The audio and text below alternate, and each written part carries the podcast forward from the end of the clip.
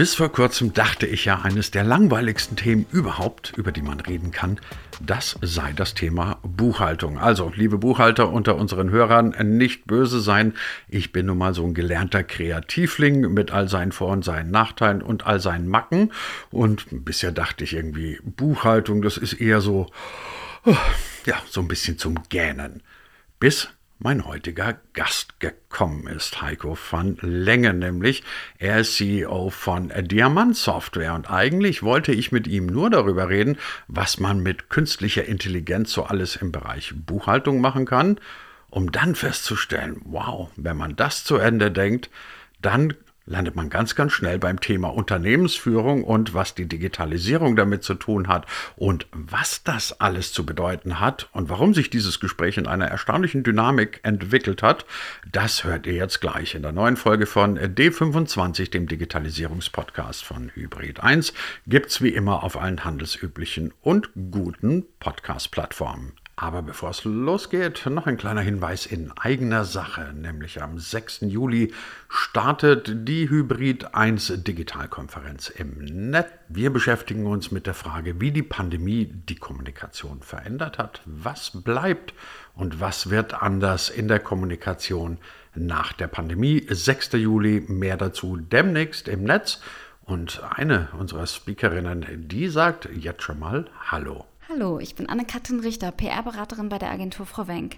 Ich bin am 6. Juli auf der Digitalkonferenz von Hybrid 1 zu Gast und freue mich, wenn Sie auch dabei sein würden. Mein Thema: Wie hat die Corona-Pandemie die Unternehmenskommunikation verändert und was können wir daraus lernen? Ich freue mich auf Sie und Ihre Fragen zum Thema. Bis dahin. So, und jetzt geht's aber dann endgültig los in diesem Podcast mit Heiko van Lengen. Mein Name ist Christian Jakobetz und ich wünsche spannende 20 Minuten. Herr van Lengen, ich muss Ihnen zum Einstieg unseres kleinen Gespräches ein Geständnis machen. Ich komme aus einer Generation Journalisten, bei denen Buchhalter, sagen wir mal, früher nicht das allerbeste Image hatten. Also wenn wir uns irgendwie lustig machen wollten, dann haben wir dann so gesagt, du Buchhalter, und das war nicht immer freundlich gemeint. Und in unserem Bild waren Buchhalter Menschen mit Ärmelschonern, die dann viele Zahlen in lange Tabellen ähm, eingetragen haben. Jetzt muss ich zugeben, ich weiß nicht, ob bei allen Journalisten sich das Image von Buchhaltern oder das Klischee von Buchhaltern schon wesentlich verändert hat. Nur sie kommen jetzt mit Diamant-Software und sagen, wir machen Buchhaltungssoftware, die eben mehr ist als einfach Zahlen in Tabellen eintragen. Sie entwickeln künstliche Intelligenz, sie haben unter anderem eine Sprachsteuerung. Jetzt stellt sich mir in aller Klischeehaftigkeit die Frage, Warum braucht das der Buchhalter? Ja, das ist eine gute Frage und ich möchte da, glaube ich, am Anfang erstmal eine Lanze brechen. Äh, Unbedingt. Buchhalter, also. weil ne, ähm, äh, ich denke mal, die Aufgabe hört sich jetzt vielleicht, oder der Teil der Aufgabe, den Sie jetzt genannt haben, den gibt es ja tatsächlich. Ähm, der hört sich jetzt vielleicht erstmal ganz langweilig an, aber ist natürlich das Fundament dafür, dass ein Unternehmen die Zahlen parat hat und versteht, nach denen es das Geschäft steuert. Ne? Und wenn es niemanden gibt, der das vernünftig strukturiert in der Buchhaltung erfasst, dann ist vielleicht auf einmal das Geld äh, nicht mehr da und das Unternehmen hat ein Problem. Also wir reden hier über eine sehr, sehr wichtige äh, Grundsatztätigkeit, die eigentlich der Anfang von allem ist, was dann im Controlling, in der Datenanalyse und so weiter folgt. Und ähm, was wir mit der künstlichen Intelligenz jetzt da erreichen wollen, ist eben genau diese Buchhalter von diesen langweiligen Routineaufgaben zu befreien. Denn ähm, dieses Abtippen, sage ich mal, von Zahlenkolonnen in äh, Softwaresysteme rein, das ist ja nichts, was ähm, irgendwie eine erfüllende Tätigkeit ist. Gerade in der Vergangenheit, jetzt auch vielleicht vor einigen Jahrzehnten noch, da es Massen von Papierrechnungen gab, die sortiert werden mussten, die in die richtigen Stellen ähm, gebracht werden mussten, im Rechnungswesen, in der Buchhaltung. Das sind Themen, wo wir denken, da können heute Maschinen nicht nur unterstützen, das tun sie nämlich heute schon, das können Maschinen am Ende komplett übernehmen und damit dann mehr Freiräume schaffen, auch für die Buchhalter, für die Mitarbeitenden in den Finanzabteilungen, sich mehr um die Zahlenanalyse zu kümmern, als um die Zahlenerfassung und um das Zahlensortieren und um die Aufbereitung von Daten. Das ist da eigentlich unsere Mission, um da äh, eine Unterstützung zu liefern. Die Lanze für die Buchhalter war übrigens vollkommen berechtigt. Ich würde auch nicht bestreiten wollen, dass äh, Journalisten diejenige Berufsgruppe sind, die am meisten zu Klischees und Vorurteilen neigt. Aber das nur am Rande, bevor wir jetzt die Vor- und Nachteile von Berufsgruppen durchdiskutieren. Sie erzählen gerade, was ja äh, nachvollziehbar klingt, ähm, dass solche künstlichen Intelligenzen vor allem von Routinen entlasten können, wie das bei künstlichen Intelligenzen ja sehr häufig ist und Freiraum für die eigentlich wichtigen Tätigkeiten gibt. Ab welchen Größenordnungen von Firmen lohnt sich das denn? Also ist das auch relevant für den Mittelständler mit 15 Mitarbeitern? Oder wird es erst ab Konzerngröße spannend? Ja, also bei uns ist es ja so, ähm, ähm, ganz kleine Unternehmen, so mit 15 Mitarbeitern, ähm, die lassen häufig ihre Buchhaltung über den Steuerberater durchführen und der, der Steuerberater stellt dann auch über sein Netzwerk oder ähm, freiberufliche oder Angestellte ähm, Buchhalter, die dann ähm, den Firmen sozusagen da mithelfen und die Teilzeit unterstützen. Da wäre dann die Zielgruppe eher, sage ich mal, der Steuerberater und sein Netzwerk, um da Tätigkeiten zu automatisieren. Aber sobald man im Prinzip einen eigenen Buchhalter im Hause hat und ähm, tatsächlich auch die Verbuchung von Eingangsrechnungen, von Belegen selber vornimmt, lohnt sich das sofort. Ne? Und wir reden auch bei, bei ähm, jetzt gar nicht so ganz, ganz großen Unternehmen davon, da sind dann wirklich auch Zehntausende Belege pro Jahr, die da anfallen. Das ist ja eine ganze Menge und die muss verarbeitet werden. Und ähm, wie gesagt, man kann heute schon die einscannen, zum Teil auch erkennen, aber dann wirklich weiter zu verarbeiten und sich zu überlegen, auch wenn da mal was nicht ganz korrekt ist, aus der Reihe fällt. Also das, was heute so ein Mensch macht, der dann einfach die Ahnung hat, naja, gut, die haben sich da ein bisschen verdruckt, aber das ist ja, gehört da und dahin trotzdem und ich weiß ja, das hat was mit Telekommunikation zu tun. Das kann eben dann auch eine künstliche Intelligenz leisten, wenn sie entsprechend trainiert ist. Und ähm, ja, dann können sich, wie gesagt, die Mitarbeitenden auf andere Themen konzentrieren. Wo liest Ihre künstliche Intelligenz diese Informationen denn raus? Also, weil Sie gerade das Beispiel bringen, also da sieht der jetzt beispielsweise, der Beleg könnte etwas mit Telekommunikation zu tun haben. Woran erkennt er das? Eine Texterkennungssoftware, die irgendwo sieht Telekommunikation? Ja, also genau. Also das ähm, ist erstmal so, die, die Rechnungen liegen ja heute zum Glück auch äh, schon schwerpunktmäßig als PDF vor, muss man ja so sagen. Aber es ist erstaunlich, es gibt immer noch eine ganz große Menge an Papierrechnungen. Die müssen eingescannt werden, sodass dann im Prinzip da so ein Datenpool ist an, an Dokumenten und den kann sich dann erstmal natürlich eine Texterkennung ähm, ganz klassisch angucken. Das gibt es auch schon. Das sind so OCR-Technologien, nennt man das, die dann gucken, ähm, äh, wo steht da was und, und kenne ich da ähm, beispielsweise den Anbieter, die Deutsche Telekom, dann weiß ich, das ist eine Telekommunikationsrechnung. So, aber eine Maschine, die dann da einen Schritt weiter geht, die hat eben verstanden, dass ähm, im Prinzip ein Anbieter, ähm, den sie vielleicht noch, den Anbieter, den sie kennt, aber die Rechnungsposition, ähm, äh, die sie vielleicht noch nie vorher gesehen hat, aber trotzdem, wo könnten die da wohl hingehören? Und macht dann jetzt heute noch einen Vorschlag, in welches Konto das gebucht wird, sodass dann ähm, der Mensch noch sagen kann, ja, passt, passt, passt, passt. Und immer wenn der Mensch sagt, passt, lernt die Maschine wieder, ich habe was richtig gemacht. Ne, und ähm, darum geht es ja am Ende bei künstlicher Intelligenz. Das ist eben genau der, der Kern der Sache ist, nicht Regeln zu befolgen, sondern Muster zu erkennen. Also wie ein Mensch. Es geht nicht nur darum, es ist genau das und dann ordne das in diesen Topf ein, sondern das habe ich noch nie gesehen, aber das ist schon sehr ähnlich zu etwas anderem, was ich schon kenne. Und deswegen sortiere ich das mit äh, einer hohen Wahrscheinlichkeit jetzt in den richtigen Topf ein. Das ist ja das, ähm, ja, also im Prinzip die, die Quintessenz von künstlicher Intelligenz. Das Unternehmen, das diesen kleinen Podcast hier produziert, heißt Hybrid 1 und wir gehören zu einer ähnlichen Kategorie wie die, die Sie am Anfang geschildert haben, nämlich dass unsere Steuerberatung auch gleichzeitig noch die Buchhaltung mitmacht. Unsere Steuerberaterin klagt, wie wahrscheinlich viele andere Steuerberater auch, sehr regelmäßig darüber, dass sich die Gesetzgebung in der Steuer äh, im Steuerrecht in Deutschland wahnsinnig schnell, viel und häufig ändert wie flexibel muss denn Ihre künstliche Intelligenz sein, um das abbilden zu können? Oder ist es erstmal so, dass Sie sagen, okay, wir denken jetzt erstmal nur in den Standardkategorien und wenn irgendwie dem Gesetzgeber einfällt, er ändert mal wieder irgendeinen Steuersatz oder sonst irgendwas, ist das für uns in der, in, der, in der Programmierung dieser künstlichen Intelligenz noch nicht relevant. Ja, ich glaube, da, da braucht man eigentlich gar keine künstliche Intelligenz für, aus meiner Sicht. Ne? Weil gerade ähm, äh, Steuerregeln sind klar formulierte Regeln und äh, das hätte auch einen, hat ja einen Vorteil in der elektronischen Verarbeitung, dass man diese Regeln sozusagen anwenden kann. Ähm, da gibt es natürlich Ermessensspielräume. Also man kann ja auch jetzt beispielsweise eine Unternehmensbilanz in ähm, einem gewissen Gestaltungsspielraum äh, sozusagen veröffentlichen. Je nachdem, ob man jetzt äh, den Gewinn vielleicht etwas niedriger, etwas höher ausweisen will, also was auch immer die Unternehmensstrategie ist. Und da ist aus meiner Sicht absolut vorstellbar, dass man einer ähm, künstlichen Intelligenz oder vielleicht sogar eher einem regelbasierten System dann sagt, in welche Richtung soll denn das jetzt eher so gehen? Und dann werden eben Regeln angewendet. Ne? Also das ähm, die, die Frage ist, glaube ich, aus meiner Sicht mehr, wenn man sich jetzt eben gerade solche Eingangsbelege anguckt, und darum geht es ja in der Buchhaltung. Es ist ja nichts anderes als zigtausende äh, Belege zu sortieren, richtig zuzuordnen, damit man am Ende zum einen seine Steuern korrekt bezahlt. Das ist ja mal ein ganz wesentliches Element, aber zum anderen auch die Transparenz hat, wie steht es denn gerade um mein Geschäft.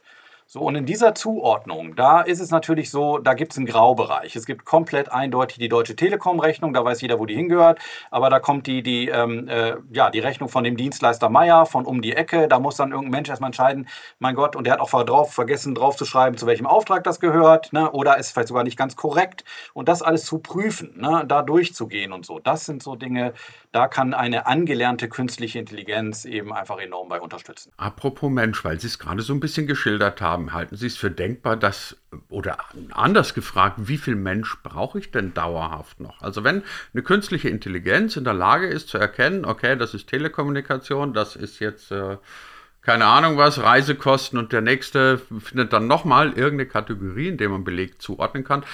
Ist es dann irgendwann nicht eigentlich der logische Schritt zu sagen, wir brauchen gar keinen Menschen mehr, weil die Software das alles erkennt und letztendlich auch erledigen kann. Ja, also definitiv. Also unsere Vision am Ende ist eine komplett äh, autonom laufende Rechnungswesensoftware. Der Bereich, gerade unser Bereich jetzt Rechnungswesen ähm, und auch Controlling, ähm, der eignet sich dafür, weil er ist extrem zahlengetrieben ähm, und ähm, die Tätigkeiten, die da jetzt gemacht werden müssen, erfordern jetzt keine universelle künstliche Intelligenz auf dem menschlichen Niveau, sondern sehr spitze Anwendungsfälle. Und ähm, ich glaube schon, wenn man mal so ein paar Jahrzehnte zurückguckt, äh, da war es ja so in den Fabriken, an den Fließbändern, da haben dann die Roboter Einzug gehalten und haben da viele dieser Routinetätigkeiten übernommen und die auch am Ende in einer höheren Geschwindigkeit mit einer höheren Qualität geliefert und haben da die Menschen insgesamt von diesen langweiligen Fließbandaufgaben befreit, aber natürlich hat das für den Einzelnen, der da am Fließband stand, schon auch eine Bedeutung gehabt. Ne? Und ich glaube, jetzt ist es so, ähm,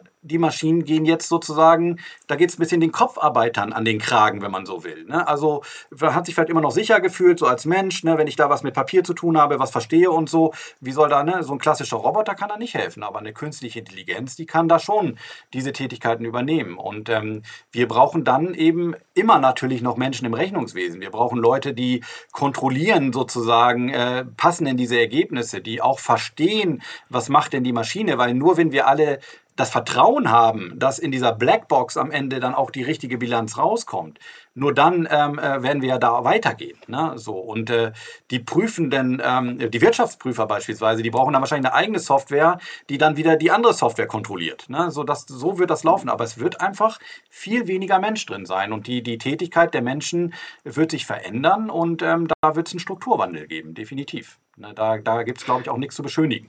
Die Debatte gibt es ja immer wieder, in welchem Binnenverhältnis werden eine künstliche Intelligenz und der Mensch zueinander stehen. Notwendigerweise jetzt bei Ihnen natürlich dann auch in der Branche, aber in vielen, vielen anderen auch. Wäre es dann denkbar, dass der Mensch quasi in seinem Verhältnis zur künstlichen Intelligenz dazu da ist, die richtigen Schlüsse aus einer Routinearbeit zu schließen. Also in dem Fall, ich bekomme Zahlen vorgelegt und muss dann für mich beispielsweise die Analyse treffen, wie Sie vorhin gesagt haben, wie steht es eigentlich um mein Geschäft?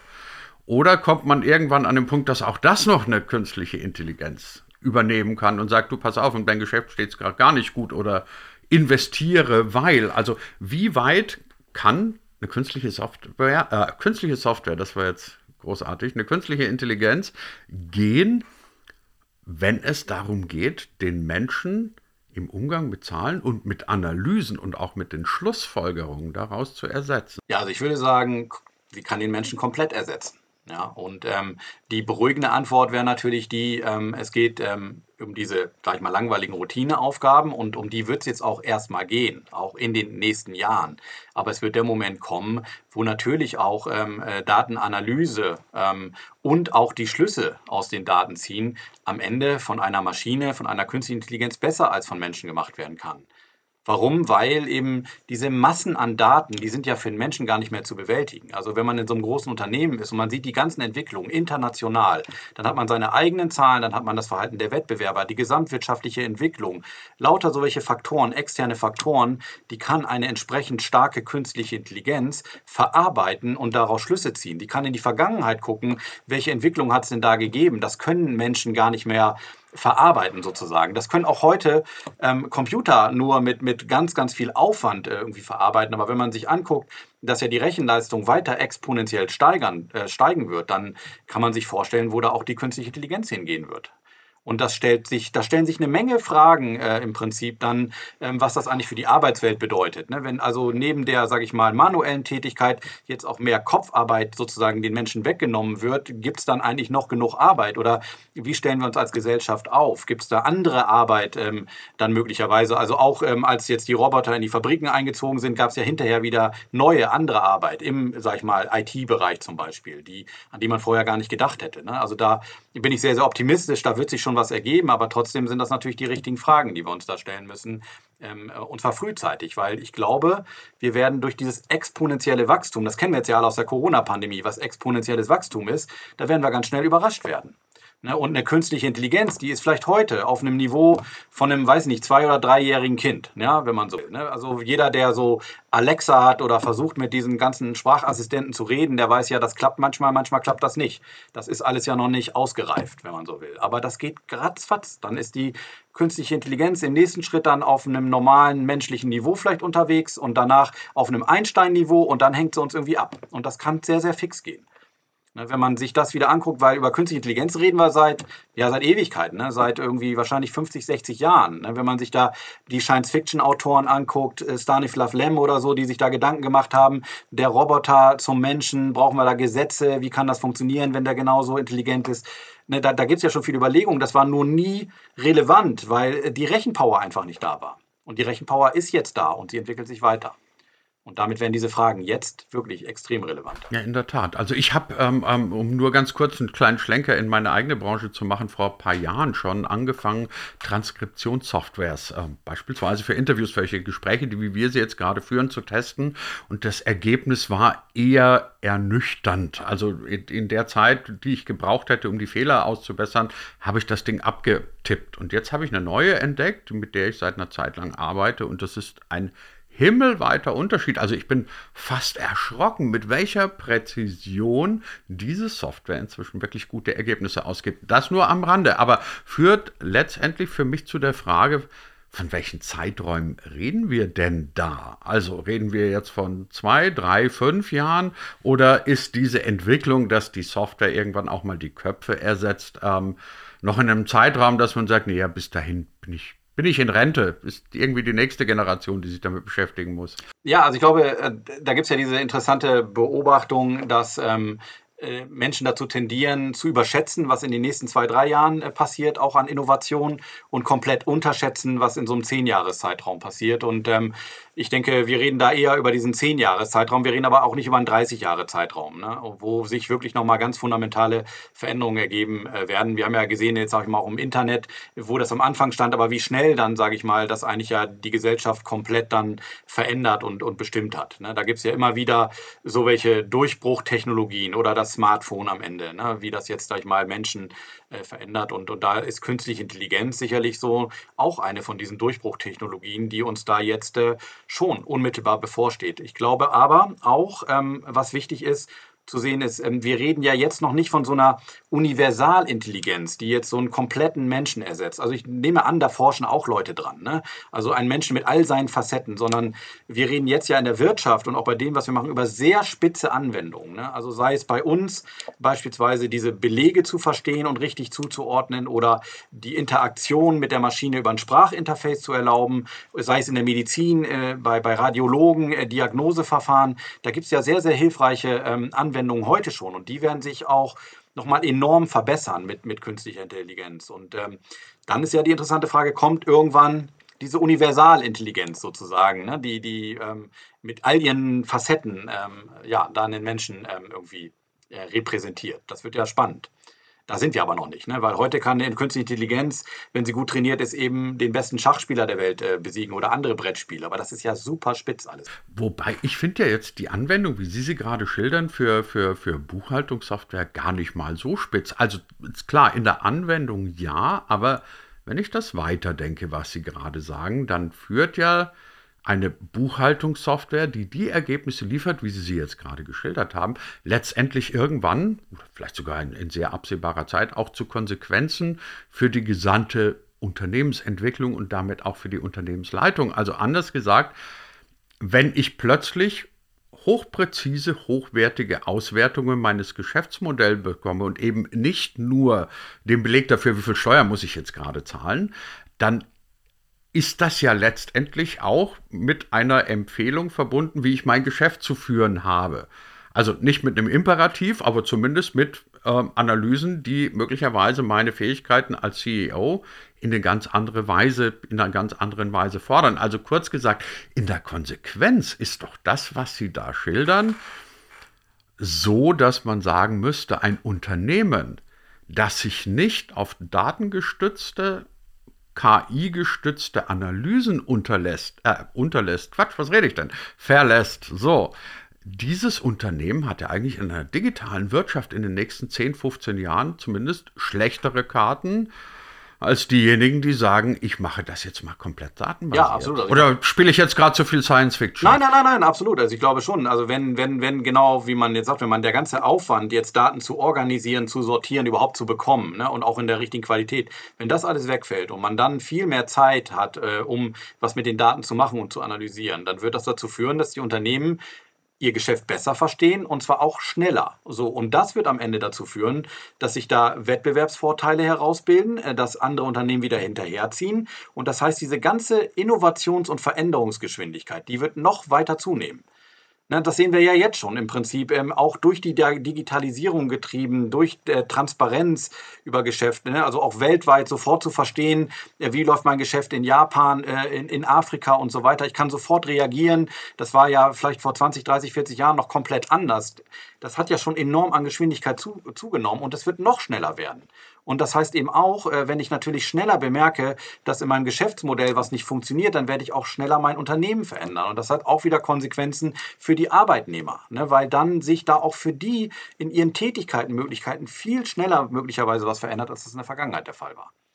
Ne, also das muss man schon so sehen. Ne? Das äh, ist auch wieder was, worauf wir uns einstellen müssen und was nicht an allen Ecken und Enden irgendwie einfach sein wird. Ist Data Science, das vielleicht als abschließende Frage dieser neuen Ausgabe von D25, ist Data Science möglicherweise ein Schlüsselfaktor, ein, ein essentieller Faktor für sämtliche digitale Ökonomie der Zukunft? Also ich glaube ja, Data Science äh, hat einen riesengroßen Stellenwert, absolut. Und äh, wir haben ähm, aus genau dem Grund auch ein äh, Kompetenzzentrum gegründet, was außerhalb unseres Stammsitzes ähm, sich in Darmstadt befindet, was äh, Kontakt zur Wissenschaft sucht äh, und findet und da gemeinsame Projekte ähm, betreibt, auch Grundlagenforschung jetzt gar nicht nur äh, ganz eng an dem dran, was wir tun, sondern auch Grundlagenforschung betreibt, um dann zu sehen, was können wir damit machen. Und das sind Leute, Menschen aus dem Bereich Data Science, absolut. Man muss natürlich auch sagen, äh, Data Science ist erstmal ein sehr weiter Begriff. Ne? Und jeder, der jetzt Data Science in seinem Lebenslauf stehen hat, äh, sozusagen, der hat extrem gute Chancen am äh, Arbeitsmarkt. Aber da gibt es natürlich auch Unterschiede. Da gibt es zig verschiedene Felder, an denen man da unterwegs sein kann. Ähm, aber im Grunde äh, ist das das, was wir brauchen und mehr brauchen. Und äh, es geht aber dann darum, auch diese Talente, sage ich mal, zielgerichtet und richtig einzusetzen. Wir sehen auch große Konzerne, die sagen, oh Gott, wir müssen da jetzt irgendwas machen. Wir stellen jetzt 200 Data Scientists ein. Und dann sitzen 200 Data Scientists bei so einem großen deutschen Konzern äh, in irgendeiner ja, Bürostruktur und ähm, dann fragen die sich, was machen wir denn jetzt hier eigentlich? Ne? Also wo, wo ist denn hier das Zielbild? Und, und das, das kriegen wir mit am Arbeitsmarkt. Und dann haben die da ganz schnell keine Lust mehr drauf, weil, weil was bewirken wir denn jetzt in diesem Konzern jetzt hier? Da gibt es ja gar keine Strategie. Äh, was soll denn jetzt mit künstlicher Intelligenz gemacht werden? Ne? Und ähm, da haben wir eben den Vorteil, weil wir da jetzt sehr, sehr konkret unterwegs sind, sehr angreifbar und äh, an, äh, anfassbar und auch direkt dann einen Vorteil schaffen für den Kunden, dass das sehr attraktiv ist, auch für Data Scientists. Aber das ist definitiv ein Berufsbild, das uns in der Zukunft noch äh, sehr häufig begegnet. Tja, und ich dachte, ich gehe heute in einen Podcast, in dem es einfach mal um schnöde Fragen der Buchhaltung geht. Dabei lernen wir jetzt gerade, die Zukunft hat sehr, sehr viel mit Daten zu tun und wenn künstliche Intelligenzen in Buchhaltungen eingreifen, dann hat das möglicherweise noch ganz andere Konsequenzen, als wie man sie sich auf den ersten Blick vielleicht vorstellen kann. Diese Erkenntnis verdanken wir unserem heutigen Gast in der neuen Ausgabe von D25, dem CEO von Diamant Software, Heiko van Lengen. Herr van Lengen, ganz herzlichen Dank dafür. Ja, ich bedanke mich bei Ihnen, Herr Jakobetz.